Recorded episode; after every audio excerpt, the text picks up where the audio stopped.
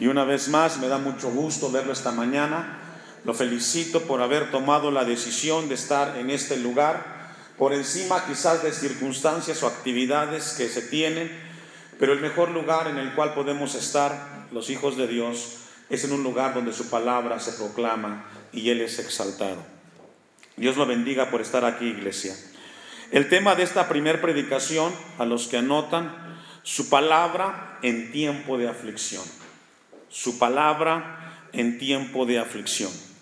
En abril del año 1521, el emperador Carlos V convocó a una asamblea de Estado en la ciudad de Worms, Alemania, para atender asuntos relacionados con el imperio por petición del Papa. El caso de Martín Lutero fue incluido en la agenda de tal manera que tuvo que comparecer frente al emperador, Martín Lutero, frente a seis electores, 28 duques, 11 marqueses, 30 obispos, 200 príncipes y más de 5 mil personas para ser juzgado.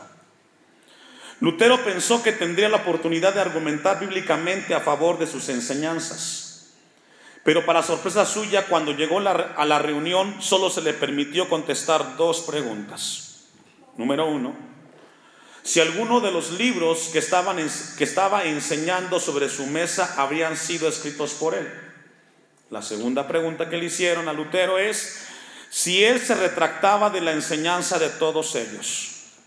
A la primera pregunta Lutero contestó que sí, pero la segunda pidió tiempo que se le diera y se le concedió 24 horas. Al comparecer de nuevo frente a la asamblea al día siguiente, Lutero manifestó su disposición de retractarse de cualquiera de sus enseñanzas, si le mostraban con la Biblia dónde había errado. Pero le dijeron que ellos no estaban allí para argumentaciones, sino para saber si se retractaba o no. Lutero entonces contestó con estas célebres palabras. Si no me convencen mediante el testimonio de las escrituras o por un razonamiento evidente, pues ya que no creo en el Papa ni en los concilios solos porque constan, constantemente están errando, y se han contradicho, asimismo quedo sujeto a los pasajes de la, de la Biblia, aducidos por mí y mi conciencia está cautiva de la palabra de Dios. No puedo ni quiero retractarme de nada, pues no es prudente ni recto obrar contra la conciencia. Y al final Lutero dijo, que Dios me ayude. Esta historia que nos habla acerca de un hombre en la Reforma, Martín Lutero, tuvo que enfrentar un momento de aflicción y dificultad. Y podemos entender que cuando el hombre es confrontado en un tiempo de lucha y tribulación, casi siempre en ese momento es tentado a abandonar la palabra de Dios. Cuando los seres humanos, cuando los cristianos enfrentan dificultades y aflicciones, son en esos momentos cuando el hombre necesita escuchar más que nunca la palabra de Dios.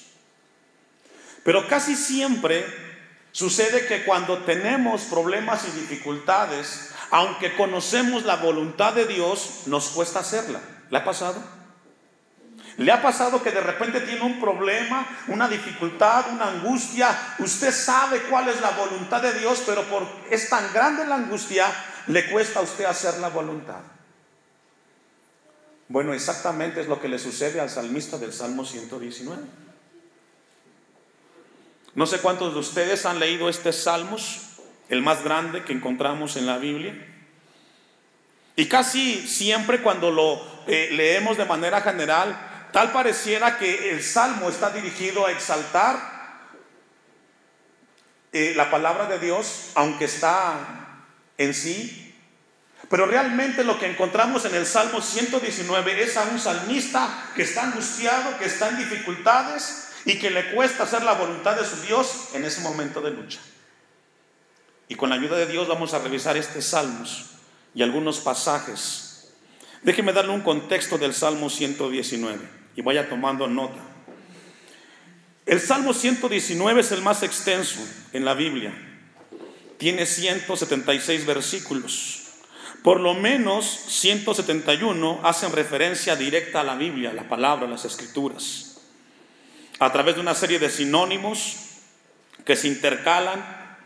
Este salmo es un salmo acróstico, es decir, de los ocho versos que conforman cada estrofa comienza con la misma letra del alfabeto hebreo. Es decir, los versículos 1 al 8, todas las líneas comienzan con la letra Aleph, y luego del 9, del 9 al 16, la letra Bet, del 17 al 24, la palabra o letra Gimel, y, y así sucesivamente hasta poder llegar a las 22 estrofas que conforman también el alfabeto hebreo. Este salmo se caracteriza por un diálogo, intensamente personal, es una conversación entre el salmista y Dios. Este es un salmo intensamente personal, se trata de una enseñanza, no es de una enseñanza académica, no nos habla de un, de un tiempo de, de profundizar académicamente en la Biblia, tampoco es una exhortación a la enseñanza y a memorizar las escrituras, aunque existe también en ese salmo. El Salmo 119 está un salmista derramando su corazón delante de Dios porque él sabe que Dios ha hablado y que el Dios que ha hablado escucha y actúa. Es el contexto del Salmo 119. Alguien dijo que el Salmo 119 es un grito de fe y es una expresión en medio de la angustia. Ese es el Salmo 119. Es un grito de fe, es una expresión de un creyente, de un hijo de Dios que está experimentando las dificultades propias de vivir en este mundo caído, pero que en lugar de, de encerrarse en sí mismo, acude en la búsqueda de Dios, en su guía, en su consuelo y en su protección. Ese es el Salmo 119. Un hombre que logra entender las dificultades que en este mundo existen y que corre hacia Dios para encontrar su consuelo, su guía y su fortalecimiento en Dios. Todo lo contrario que sucede cuando el Hijo de Dios en el tiempo contemporáneo, cuando tiene un problema regularmente de buscar de Dios y fortalecerse, le cuesta hacer su voluntad. Vamos a ver tres aspectos que encierra este Salmo 119. No vamos a poder concluir porque es muy extenso. Vamos a ver tres aspectos que encierran al salmista con el dolor y la aflicción en el Salmo 119. Número uno, a los que anotan, las aflicciones del salmista. Número dos, las peticiones del salmista que le hace a Dios en el contexto de esas aflicciones. Y número tres, las resoluciones que toma el salmista como hijo de Dios a pesar de las dificultades. Es así como se desglosan 176 versículos, hermano. Vamos a ver, número uno, las aflicciones del salmista. El tema de las aflicciones es una palabra que se menciona en casi cada una de las estrofas del Salmo 119. Nadie en esta tierra iglesia del Señor, nadie en esta tierra está exento de sufrir en este mundo. Sin importar la clase social, la idiosincrasia, cristianos o no cristianos, intelectuales o no intelectuales, todos los seres humanos no estamos exentos de vivir y experimentar sufrimientos, luchas y pruebas. Y puede que esta mañana tú estés bien en tu casa, no tengas dificultades, pero eventualmente en la vida vendrán luchas que llegarán a tu vida y te afligirán. Jesucristo, vamos a dejar ahí, vamos a tener un poco de introducción antes de, poder abordar este primer eh, tema del salmista. Juan 16, 33, y ponga su listón ahí en el Salmo 119. Jesucristo habló en relación a los sufrimientos que experimentarán o experimentaríamos en esta tierra todos, incluyendo los cristianos. El hecho de ser cristianos no nos exime de vivir dificultades y puede ser que esta mañana vengas a este lugar y hayas venido con un corazón que tiene dificultades y que tiene luchas, pero Dios quiere hablarnos. Jesús dice en Juan 16, 33, estas cosas os he hablado para que en mí tengáis, ¿qué dice? Paz. Jesucristo dice, primero quiero que tengan en cuenta que yo les he comentado muchas cosas, pero quiero que tengan paz. En el mundo tendréis que, hermanos, y eso es terrible. Escuchar de la boca de Jesús Entender que Jesús nos dice que en el mundo tendríamos que vivir, ¿qué hermanos? Aflicciones. Abocarse en esa afirmación trae mucha confusión y turbación. Escuche esto.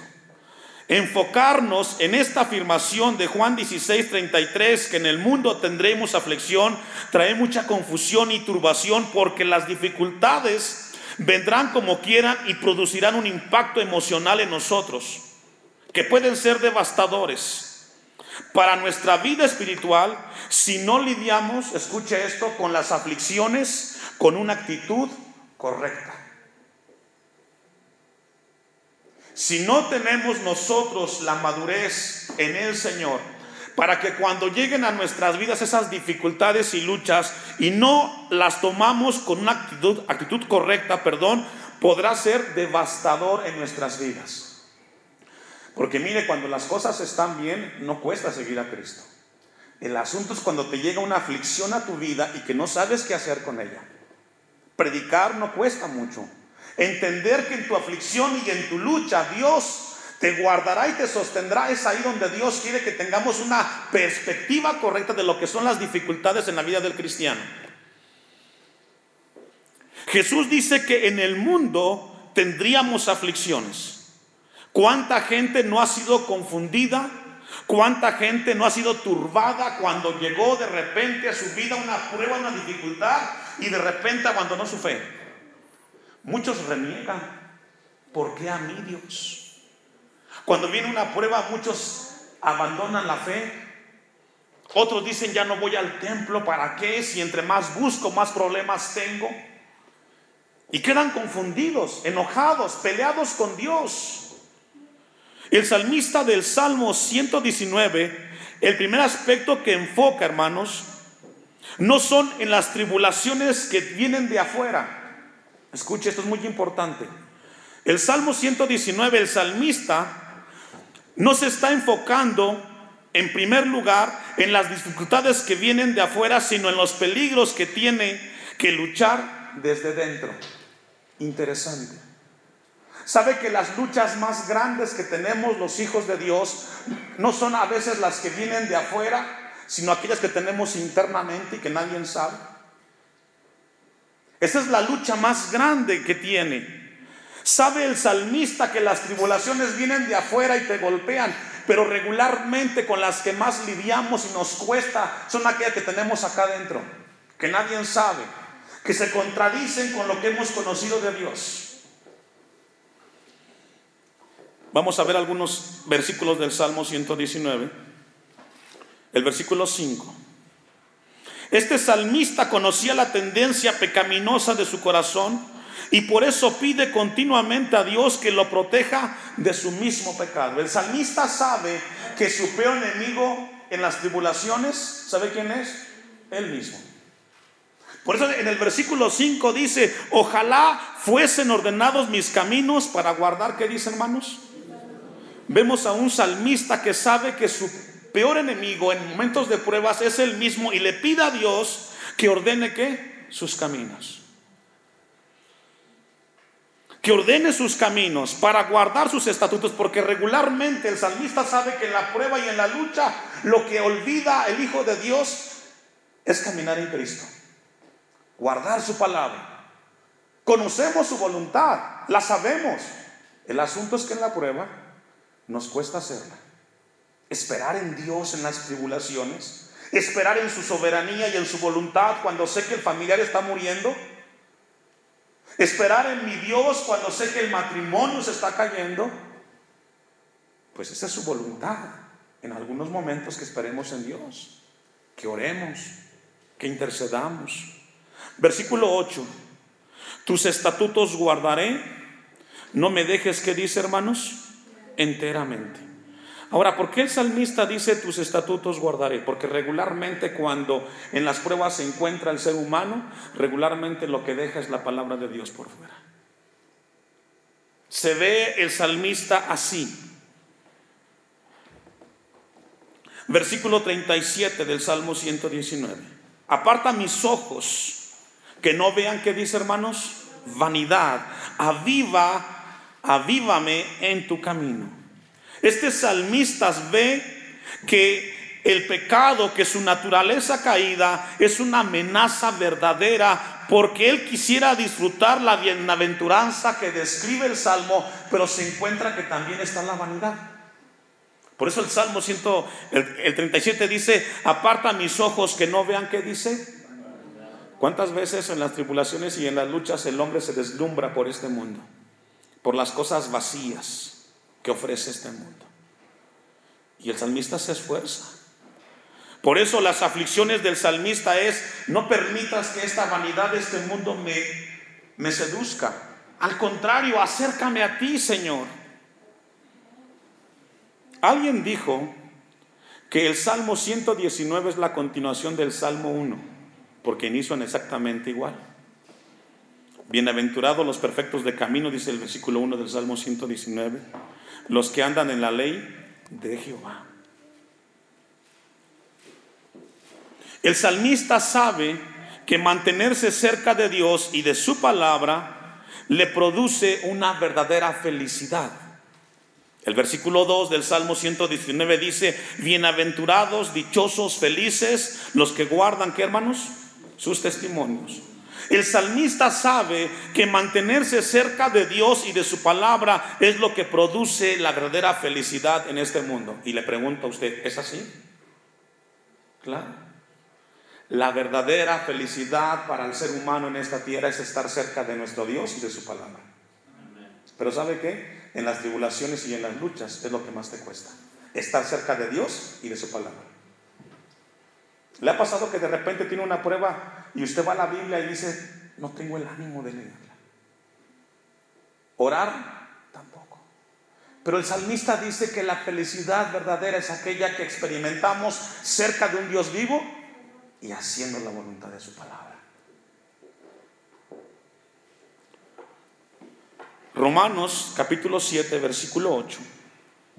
Vamos a ir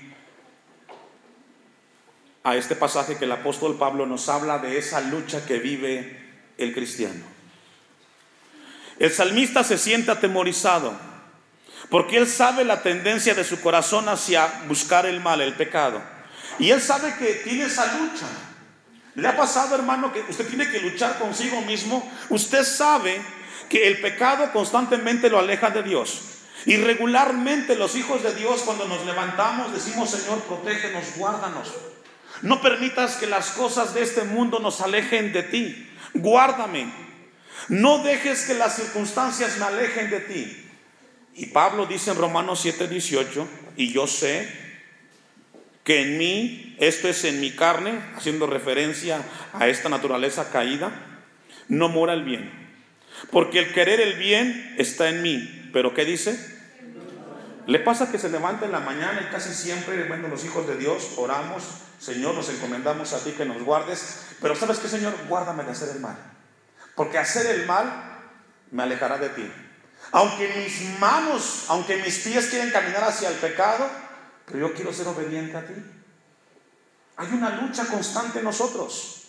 Los verdaderos hijos de Dios la experimentamos todos los días. Este mundo nos seduce, nos quiere alejar de Dios y uno se aferra a la gracia de Cristo.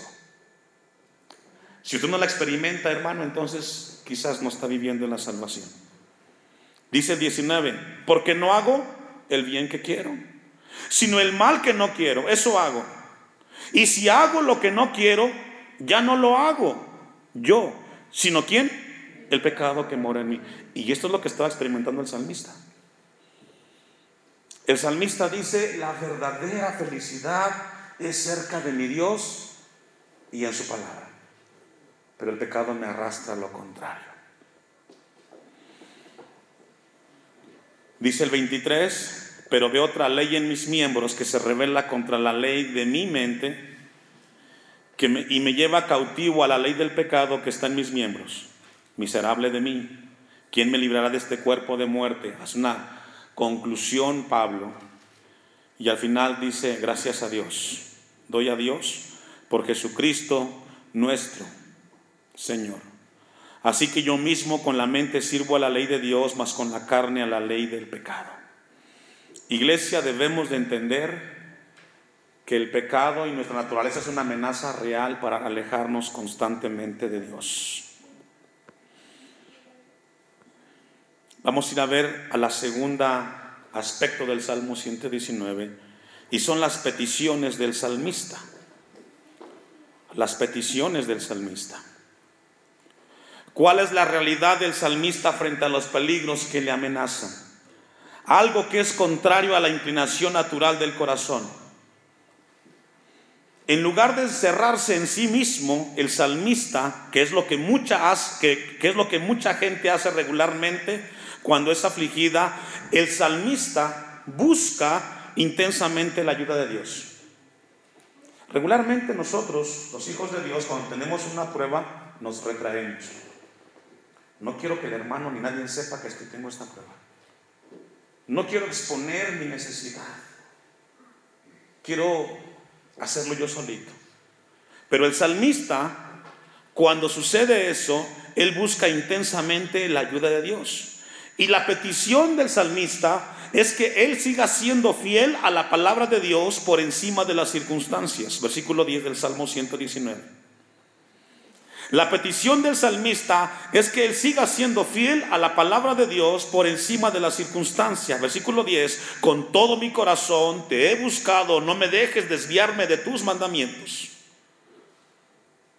El salmista en la aflicción, su oración, su petición es, Señor, no permitas que me alejes de ti. Versículo 12, bendito tú, oh Jehová, enséñame tus estatutos. 18. Abre mis ojos y miraré las maravillas de tu ley. Vemos a un salmista que su petición es serle fiel a Dios y a su palabra, por encima de las circunstancias. Y esta mañana Dios quiere llevar a la iglesia a ese nivel.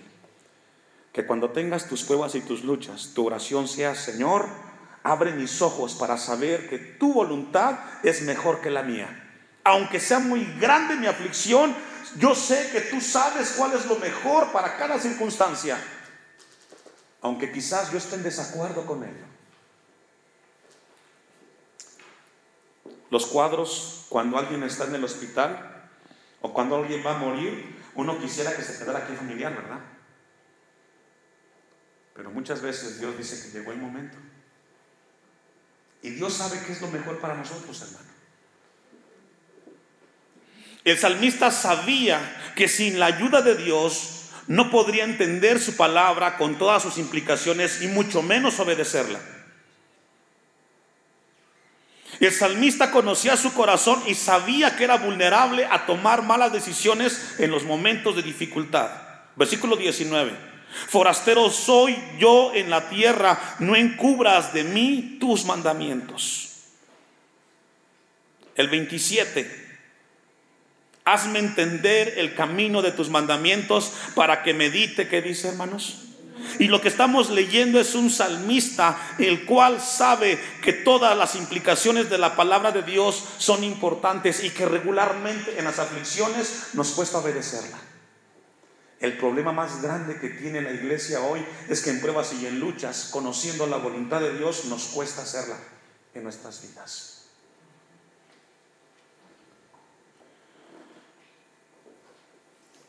Algo importante, hermanos, es que regularmente cuando nosotros estamos en pruebas y en luchas, tendemos los seres humanos, incluyendo los cristianos, a cambiar la verdad de Dios por la mentira, porque nos conviene.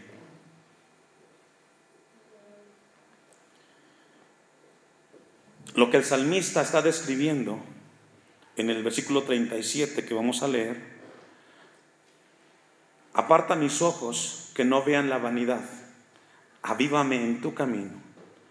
Lo que está describiendo en el versículo 37, el salmista, es la lucha que existe en el corazón entre las cosas a la manera de Dios o hacer las cosas según este mundo. Y casi siempre es lucha que tenemos. Este mundo nos da una postura en cuanto a las cosas, pero siempre la voluntad de Dios casi siempre nunca está de acuerdo en eso.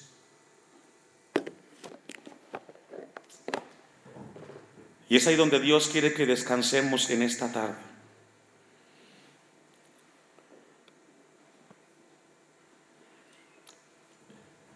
Es muy importante, hermanos, que entendamos la palabra de Dios. Mire el versículo 133 del mismo Salmo 119.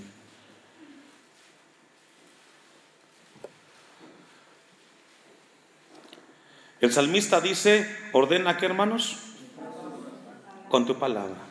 ¿Qué significa eso? Significa que no es suficiente con saber de qué lado está la verdad. Obviamente la verdad siempre está al lado de Dios. Necesitamos pedirle a Dios que nos dé su gracia para hacer su voluntad en nuestras vidas. Usted y yo sabemos cuál es la voluntad de Dios. Sabemos de qué lado está la razón. Pero no solamente es suficiente con saber dónde está la razón, quién la tiene, sino obedecerla. Porque eso es difícil.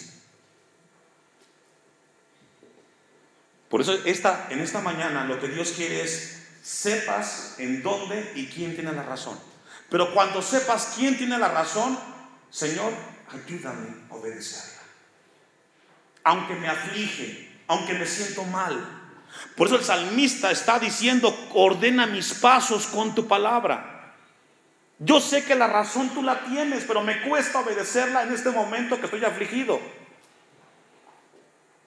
y ninguna iniquidad se enseñoré de mí. Porque no es una cuestión, porque nos cuesta esta pregunta que yo me hice cuando estaba en este versículo, ¿por qué nos cuesta tanto obedecer a Dios? ¿Por qué dudamos tanto de su voluntad? ¿Por qué iglesia? ¿Sabe por qué? Porque regularmente nuestra naturaleza se resiste a creer en la grandeza de Dios vivo. Y fue lo que le pasó al salmista. Vamos a ver el tercer factor, porque el salmista hace resoluciones. Las resoluciones del salmista. Ya vimos entonces que el salmista tiene tres aspectos. Número uno, las aflicciones del salmista. Número dos, las peticiones del salmista que le hace a Dios en el contexto de las aflicciones. Y número tres, el salmista hace, hace resoluciones que él toma, escuche esto, que él toma como hijo de Dios a pesar de las dificultades. Déjeme darle una definición de lo que es una resolución. Una resolución es una condición en la que busca determinar la solución de una circunstancia. Número dos, una resolución por lo general es el acto en el que se concluye con un análisis final y definitivo el problema que busca desde una instancia cuestionada.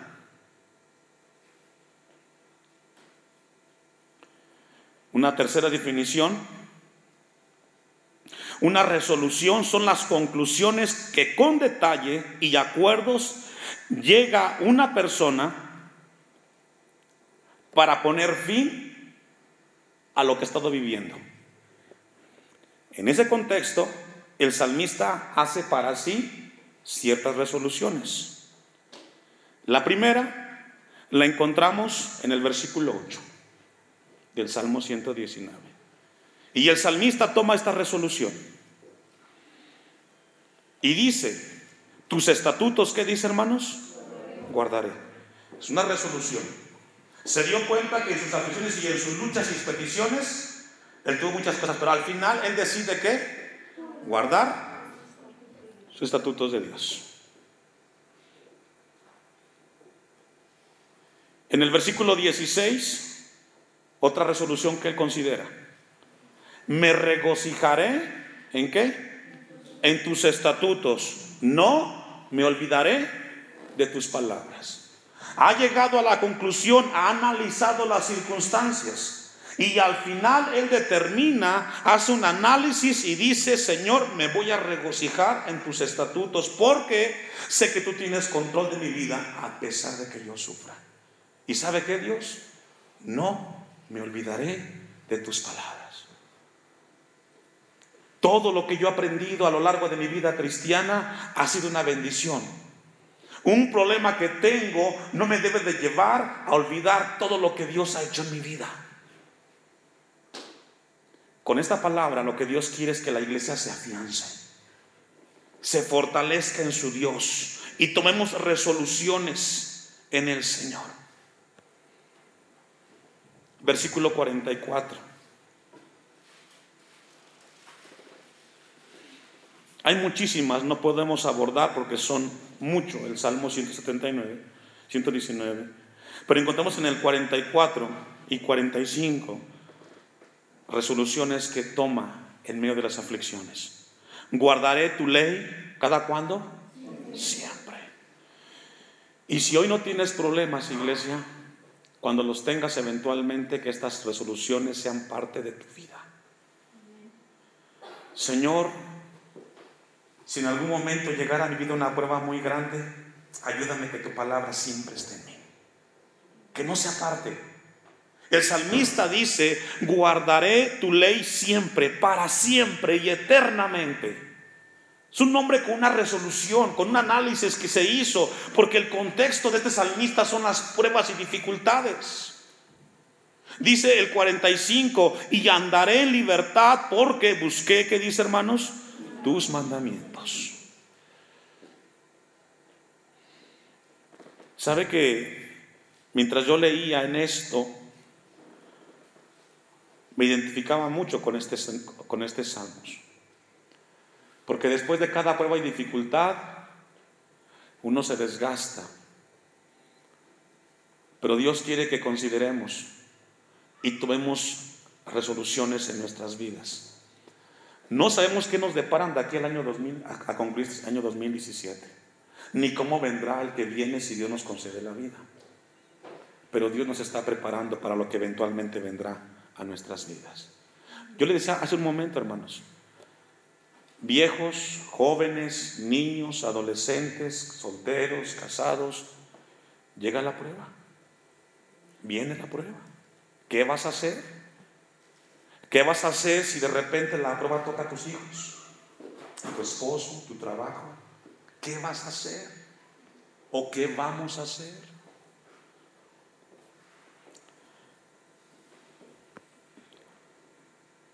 El 57, allá adelante, una resolución más del salmista. Mi porción es Jehová. He dicho que guardaré tus palabras. Y mi oración para la iglesia es eso, que guarde las palabras, que guardemos las palabras de nuestro Dios. Todo lo que Dios nos ha hablado, todo lo que Dios nos ha enseñado a lo largo de este año, ahí tengas, ponlas por obra, no te olvides, no nos olvidemos, guardemos su palabra. Guardaré tus palabras, dice el salmista.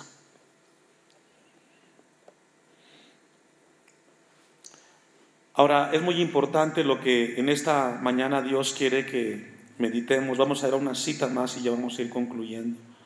Versículo 78.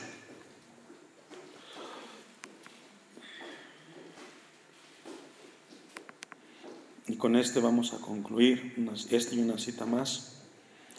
Se han avergonzado los soberbios, porque sin causa me han calumniado, pero yo meditaré, ¿qué dice hermanos? Y este versículo que hemos leído hace referencia en dos cosas. Primero, conecta la crítica, la difamación, con la obediencia de la palabra de Dios. Interesante. Leamos el versículo una vez más. ¿Sean avergonzados los soberbios? Porque sin causa, ¿qué dice? Y le ha pasado que cuando tiene dificultades y pruebas, la gente que no es cristiana y no nos entiende nos critica. Y eso nos aflige. El salmista lo vivió. Por eso él dice, sean avergonzados los soberbios. Porque sin causa, ¿qué dice? ¿Y cuántas veces nos han calumniado, nos han dicho, nos han marginado? Y el salmista dice, pero yo meditaré en tus palabras. El apóstol Pablo, en Romanos 12, 20, no, no lo busque, él dijo lo siguiente. Así que si tu enemigo tuviere hambre, dale de comer. Si tuviere sed, dale de beber. Pues haciendo esto, ascuas de fuego amontonarás sobre su cabeza. No seas vencido de lo malo, sino vence con el bien que dice. Y si alguien te señala y alguien te juzga cuando eres afligido, hermano, y aunque te duela, aférrate a la palabra y no contestemos mal, sino bendigamos, porque quizás no entienden lo que usted y yo entendemos. Este salmo es precioso. Y espero que al final cada uno medite y reflexione y no abandone lo que Dios nos ha dado.